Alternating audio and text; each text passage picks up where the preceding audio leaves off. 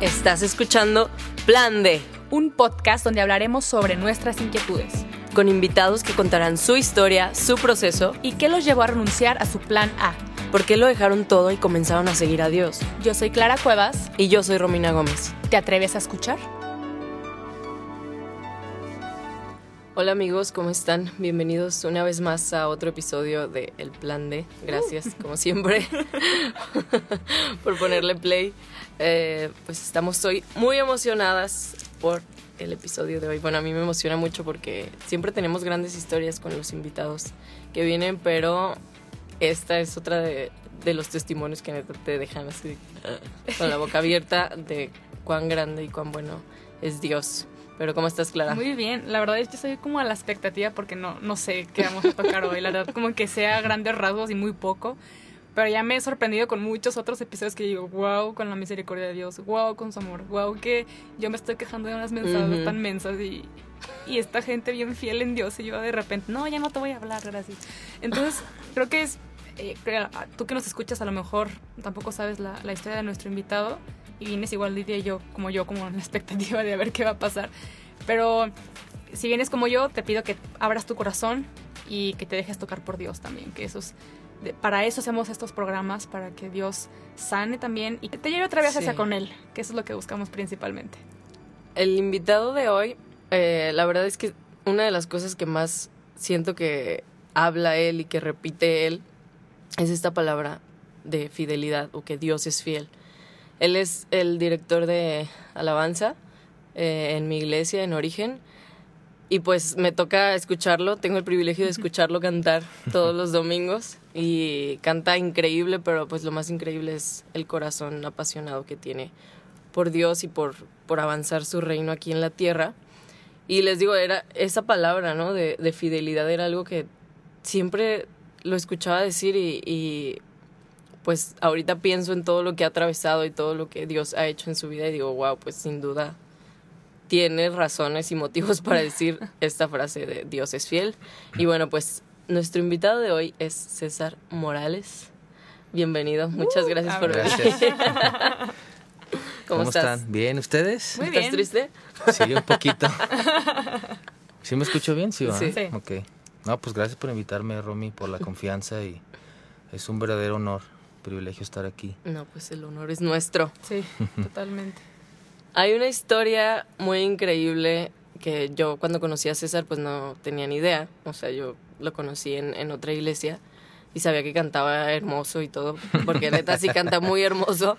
Pero luego escuché que antes tenía un grupo muy exitoso que y se- o sea, no sabía la historia, pues solo sabía que esto existía y ya cuando la escuché completa fue como, wow. O sea, él antes de esto tenía un grupo que se llamaba Base. Sí. No sé si quieras contarnos acerca Pues de sí, yo la verdad desde, desde chico siempre supe, y siempre digo esto, siempre supe que yo quería ser artista. Mi, mi primer guitarra, me acuerdo que me la trajo Santa Claus y estaba bien emocionado y, y, y yo supe desde chico que toda mi vida quería ser artista y, y entonces todo mi enfoque, todo mi corazón, toda mi dedicación fue a eso, a prepararme, a componer, a aprender a cantar, a aprender a tocar instrumentos. Entonces aprendí a tocar bajo, batería, guitarra, todo lo que pudiera lo agarraba y, y me lo comía. Y me acuerdo que en esa temporada pues ni siquiera tenía amigos, o sea, estaba tan enfocado en eso que salía de la secundaria, salía de la prepa y ni siquiera salía, estaba en mi cuarto encerrado, ¿no? Entonces Wow. siempre que salía a una fiesta o algo era como que, wow, este, qué milagro, César está aquí, ¿no? Y la verdad es que, pues no me gustaba, nunca fui de ese, de ese tipo de personas que estuvieran todo el tiempo saliendo. Ujú. Más bien yo estaba en mi casa aprendiendo un instrumento y todo. Y este, y mientras estudiaba arquitectura, eh, me llegó un correo, me acuerdo que estaba en, en- en la- una clase de, pues de AutoCAD y todo eso de, de arquitectos. Y me llegó un correo, lo abrí ahí mismo y, des- y ya era un, era un contrato con Warner Music. No este, manches. Casual. que ya, Pequeño. lle- que ya llevaba hace como, ya llevaba como dos años como de alguna manera negociándolo y haciendo todo, pero el que ya te llegue el contrato y todo fue como que Wow. ya, ¿no? Entonces me acuerdo que ese día apagué la compu, me salí a media clase dije adiós a todo, me largo de aquí. No manches, o sea, literal. Qué chido. Sí, porque ese era mi sueño, ese- o sea, eso era lo que yo quería hacer, ¿no? Entonces, honestamente ni lo pensé dos veces, yo me salí. Que adiós, perdedores. Ajá. No, la verdad sí fue como que adiós, adiós tontos, ya me voy. Me voy a triunfar. Sí. Nos vemos en la cima, ¿no? Y, y pues así fue, me, me- me salí, este, pues todo lo que involucra, ¿no? Sesiones de fotos, grabaciones, este, volaba mucho a- al, al DF como para todo este tipo de entrevistas, fotos, grabación de disco y mil cosas y empezamos a, a, a, pues a estar de tour en todo el país, en estos festivales de radio donde estaban todos los artistas así como pues unos grandes y otros queriendo empezar y entonces tuve de gira así much- mucha temporada. Eh, la canción dos sencillos empezaron a sonar en el radio este y fue como que justo la transición donde empezaba a como a sonar todo en línea no o sea como que era el cambio de MySpace. de, de MySpace y todo eso. Entonces sí, te- tenemos nuestro MySpace padrísimo que manejaba la disquera y todo. Y, y este...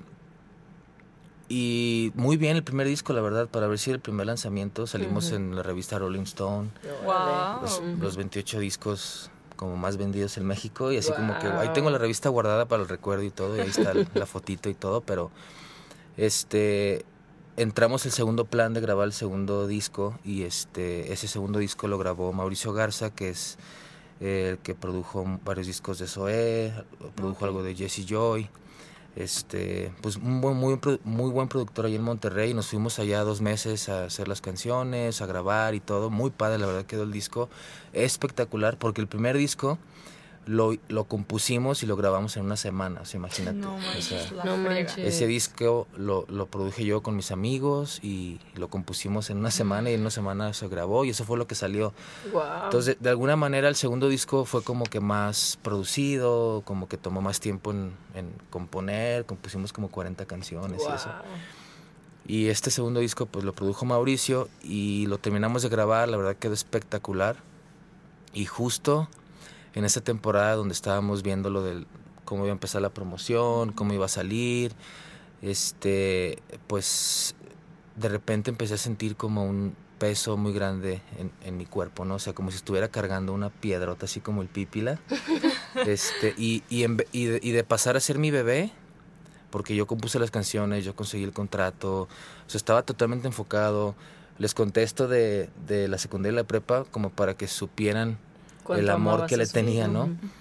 Y de repente empecé a tener un peso así como que muy incómodo y no me sentía a gusto y empecé a tener algunos problemas con mis amigos de banda porque ellos querían otras cosas, ¿no? Yo quería tocar, irme al hotel y ellos querían tocar, irse de fiesta y seguir y seguir, ¿no? Y, y no es algo que, que, no porque sea cristiano, sino porque es algo que es dentro de mi personalidad, pues no es tanto que conozca a Dios, y, sino que es más, esa era mi personalidad, de quedarme encerrado, quedarme guardado y, Guardado. y entonces empecé a tener esos problemas, empecé a ver cosas en el ambiente que no me gustaban, este, y como que Dios empezó a quitar ese amor de, de mi bebé, ¿no? Guau. Y en ese momento tenía un contrato con TV Azteca, este, que ellos fueron los que invirtieron en el disco.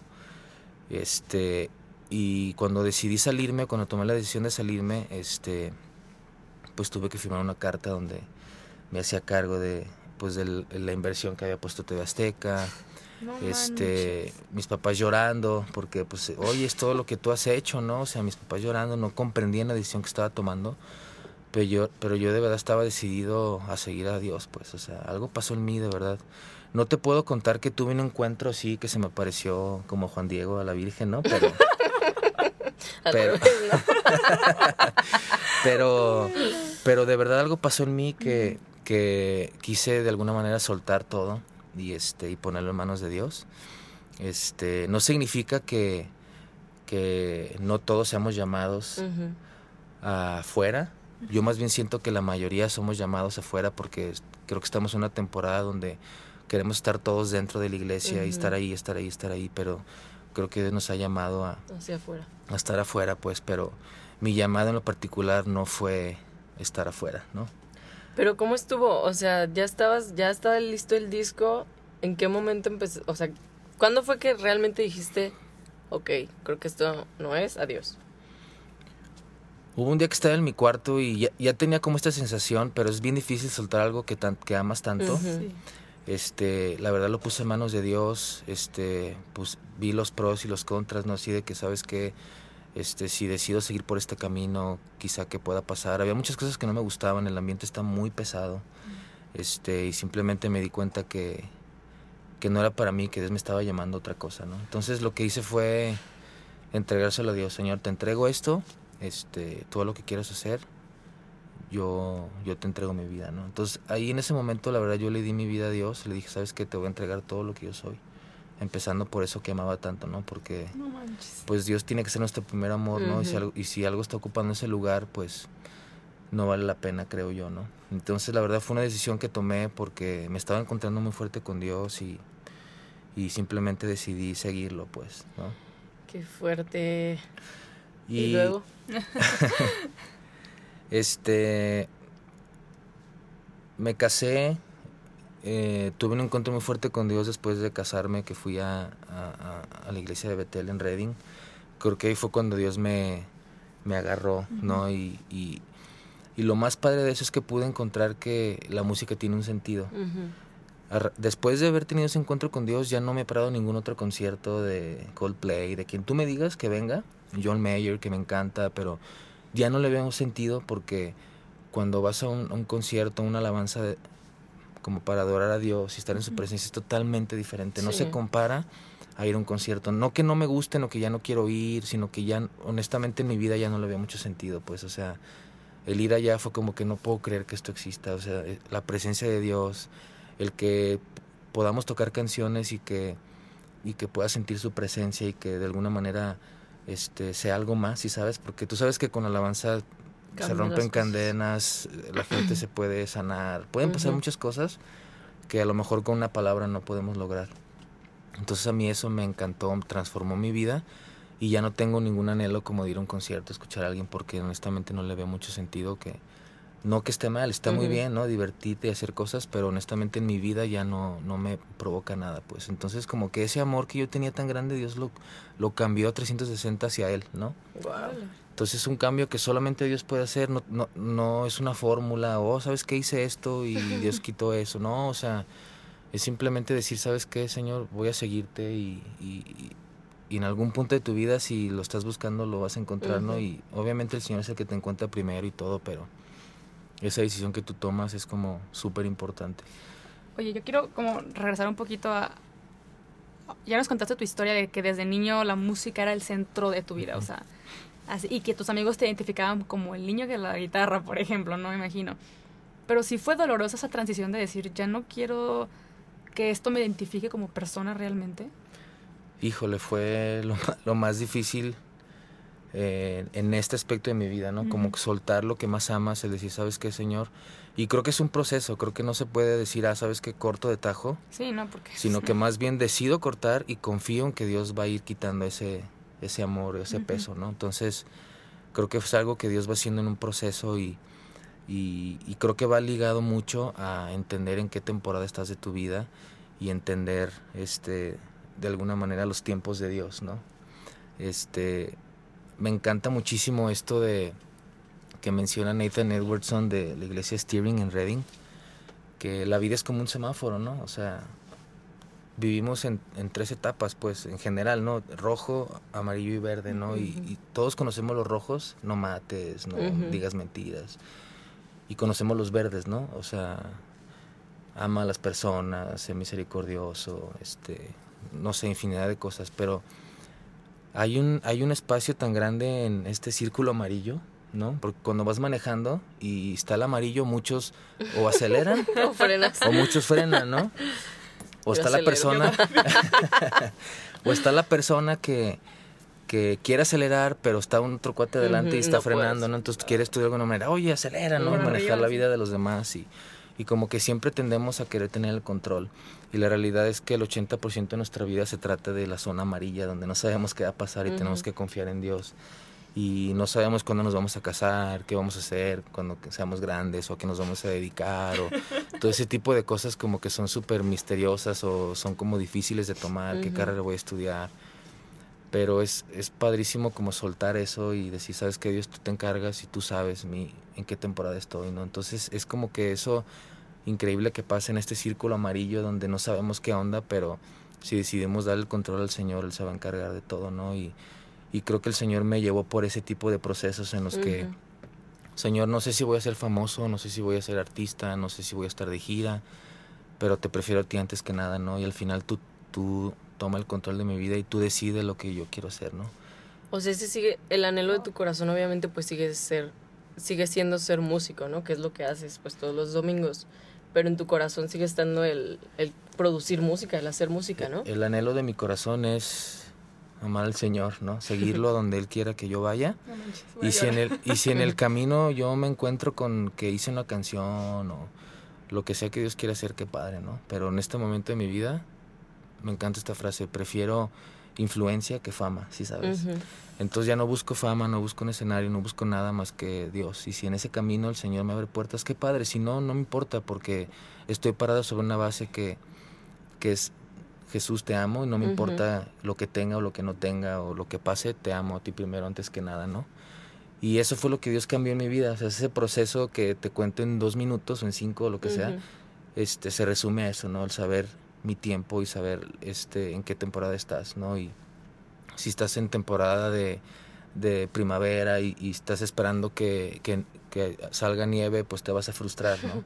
Entonces, si, si, si sabes en qué temporada estás de tu vida, va a ser súper fácil como pues saber hacia dónde vas o saber tus sí, tus no, no frustrarte, ¿no?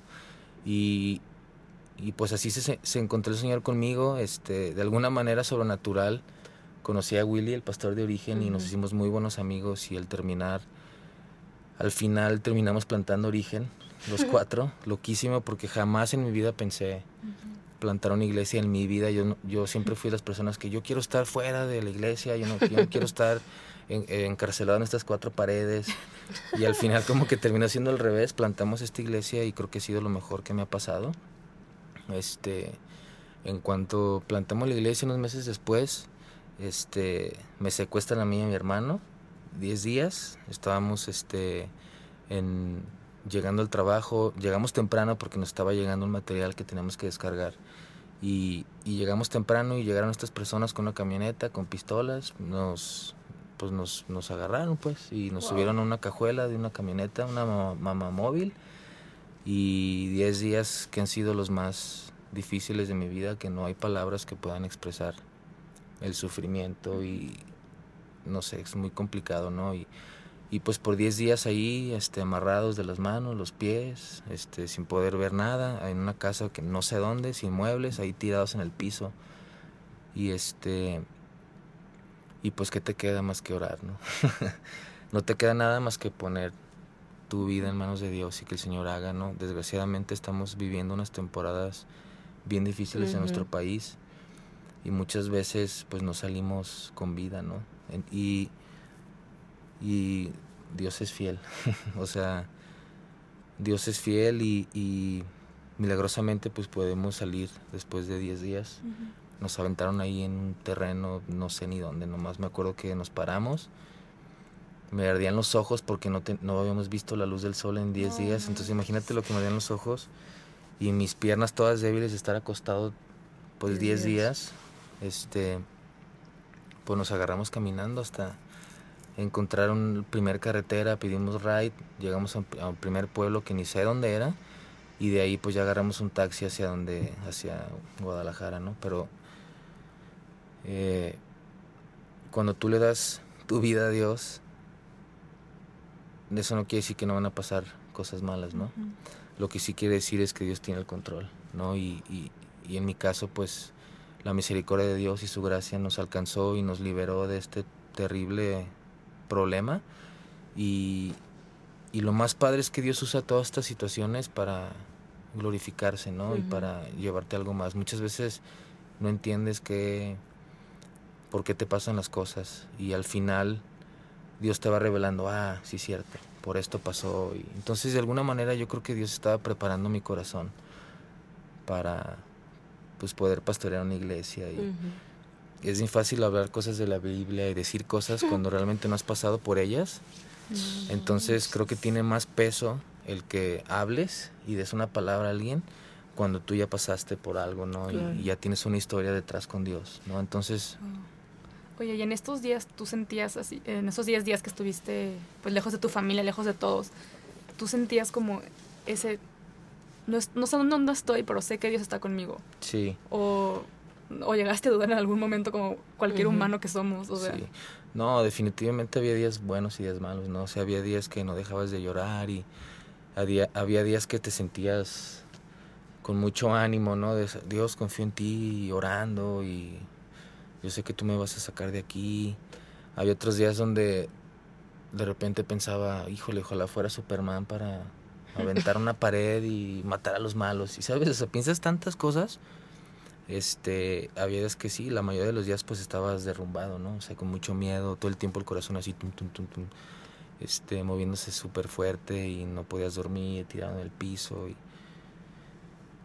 este, pero pues como les digo, Dios es fiel, ¿no? O sea, la verdad es que nadie somos lo demasiado espirituales como para decir, ah, es que yo ya sabía que el Señor. Siempre Sí, pues, enfrentamos siempre había la incertidumbre. siempre, o sea, somos humanos, ¿no? Y siempre me pasó por la cabeza decir, híjole Dios, o sea, no manches, acabo de plantar a la iglesia que tú me llamaste a plantar, dejé el grupo, este, dejé mis cosas, dejé mis sueños por perseguirte a ti, ve dónde estoy, ¿no?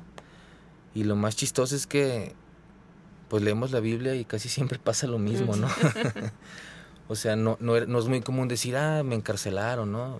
Ahorita ya es más común decir, ah, me secuestraron, pero en esta época pues es como muy parecido, ¿no? Y, y me encanta este versículo de Pablo y Silas en Hechos donde este ellos también los encarcelan y, y lo primero que hacen es adorar a Dios, ¿no? O sea, lo primerito que hacen cuando, cuando son encarcelados este, son adorar a Dios.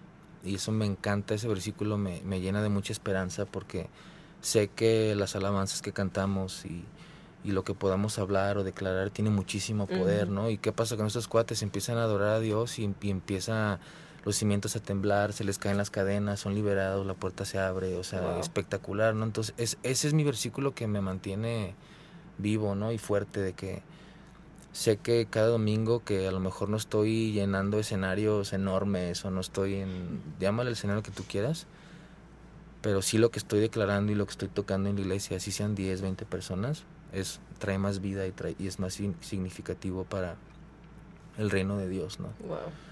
Entonces, este, pues sí, creo que Dios era simplemente preparando mi corazón para el llamado que tiene. Y muchas veces no entendemos el proceso y no entendemos los tiempos, este círculo amarillo, ¿no?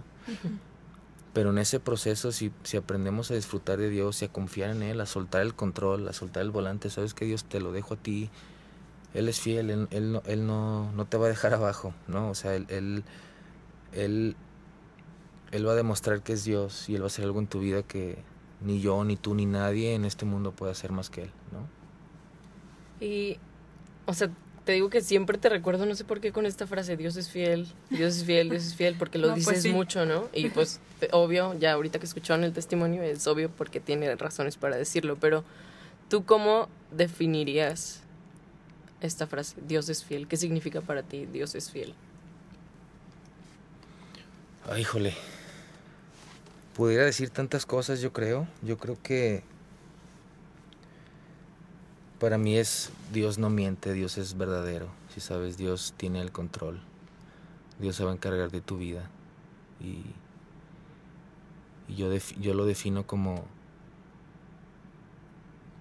o sea, el confiar plenamente en Dios y, y soltarle todo lo que, los problemas o cargas que tú tengas y, y tener la, la convicción de que Él se va a encargar, ¿no?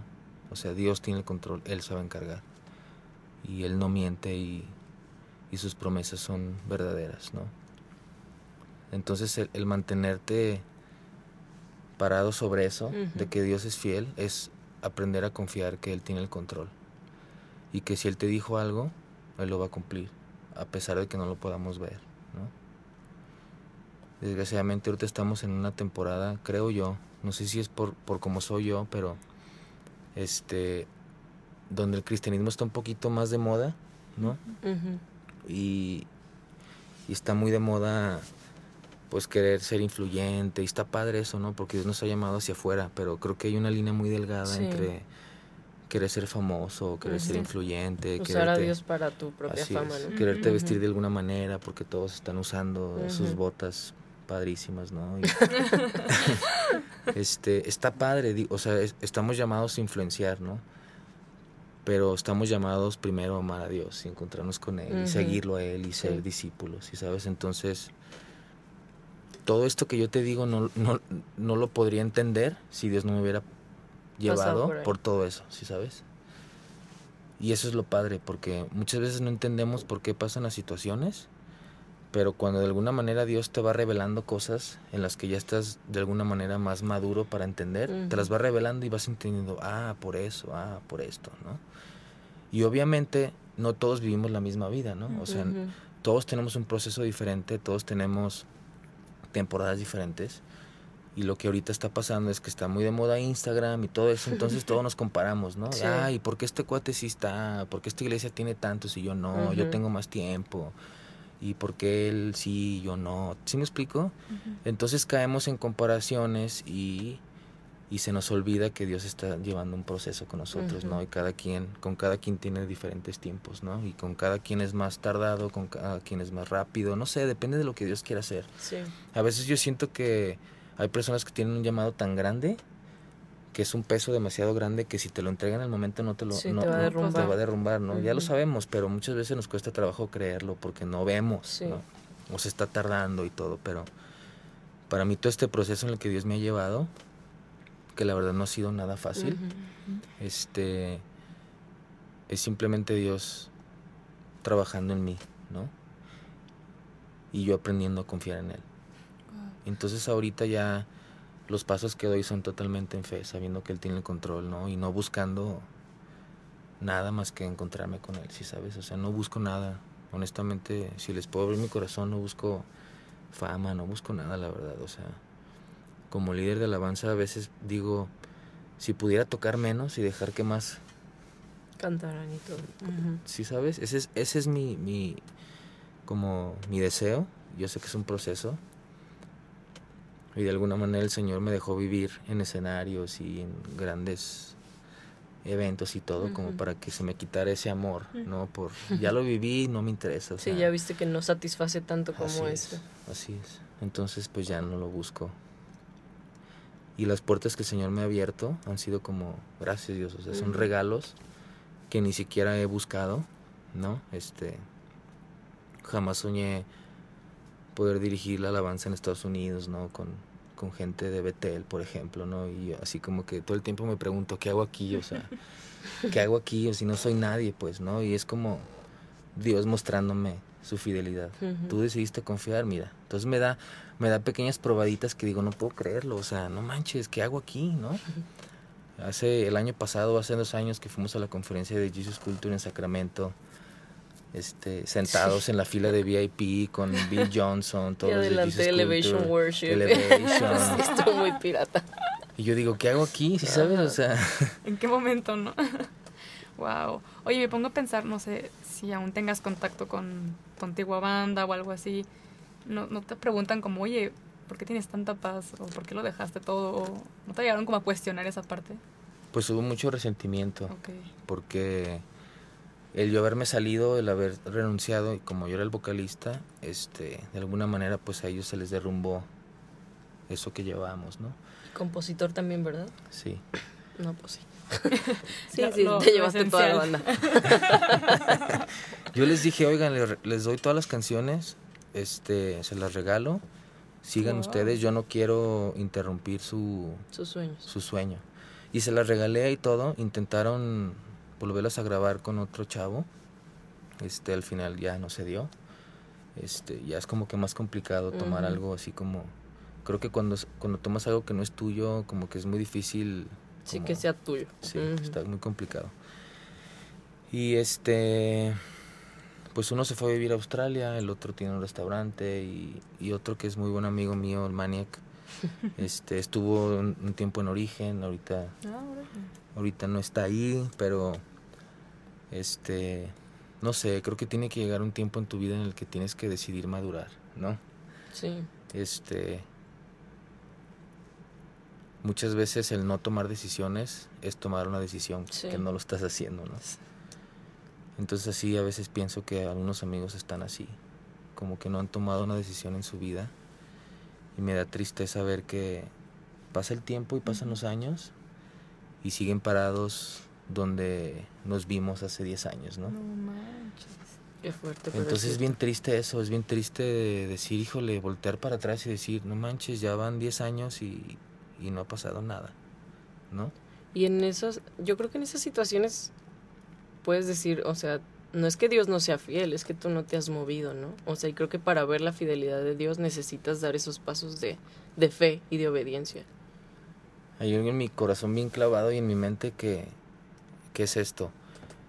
Muchas veces el Señor quiere entregarnos tantas cosas, pero nosotros mismos frenamos las bendiciones de Dios porque no estamos dispuestos a, a dar ese paso o a confiar.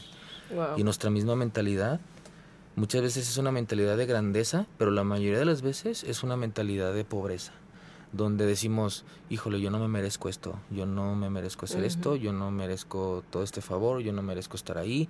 Y entonces nuestra propia mentalidad no nos deja avanzar hacia lo que Dios tiene para nosotros. Entonces Dios quiere entregarnos todo, pero nuestra mentalidad no nos deja. Entonces no le damos chance a Dios de que Él haga lo que quiera hacer.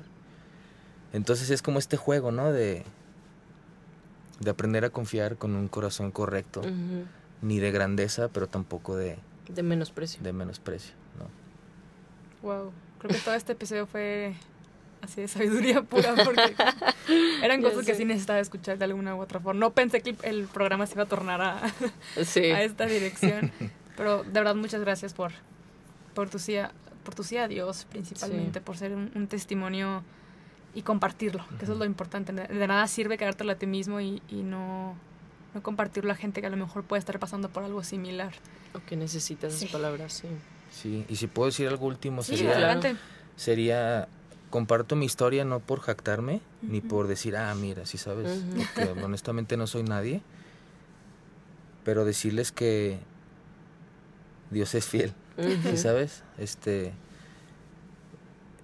muchas veces nos cuesta trabajo soltar las cosas, este, pero te comparto mi historia para que sepas que si tú lo sueltas y si tú dejas que Dios tome el control, Él es fiel y no te va a dejar abajo y Él va a responder a su tiempo, no a nuestros tiempos, ¿no? Él va a responder y es un Dios increíble, verdadero y, y fiel.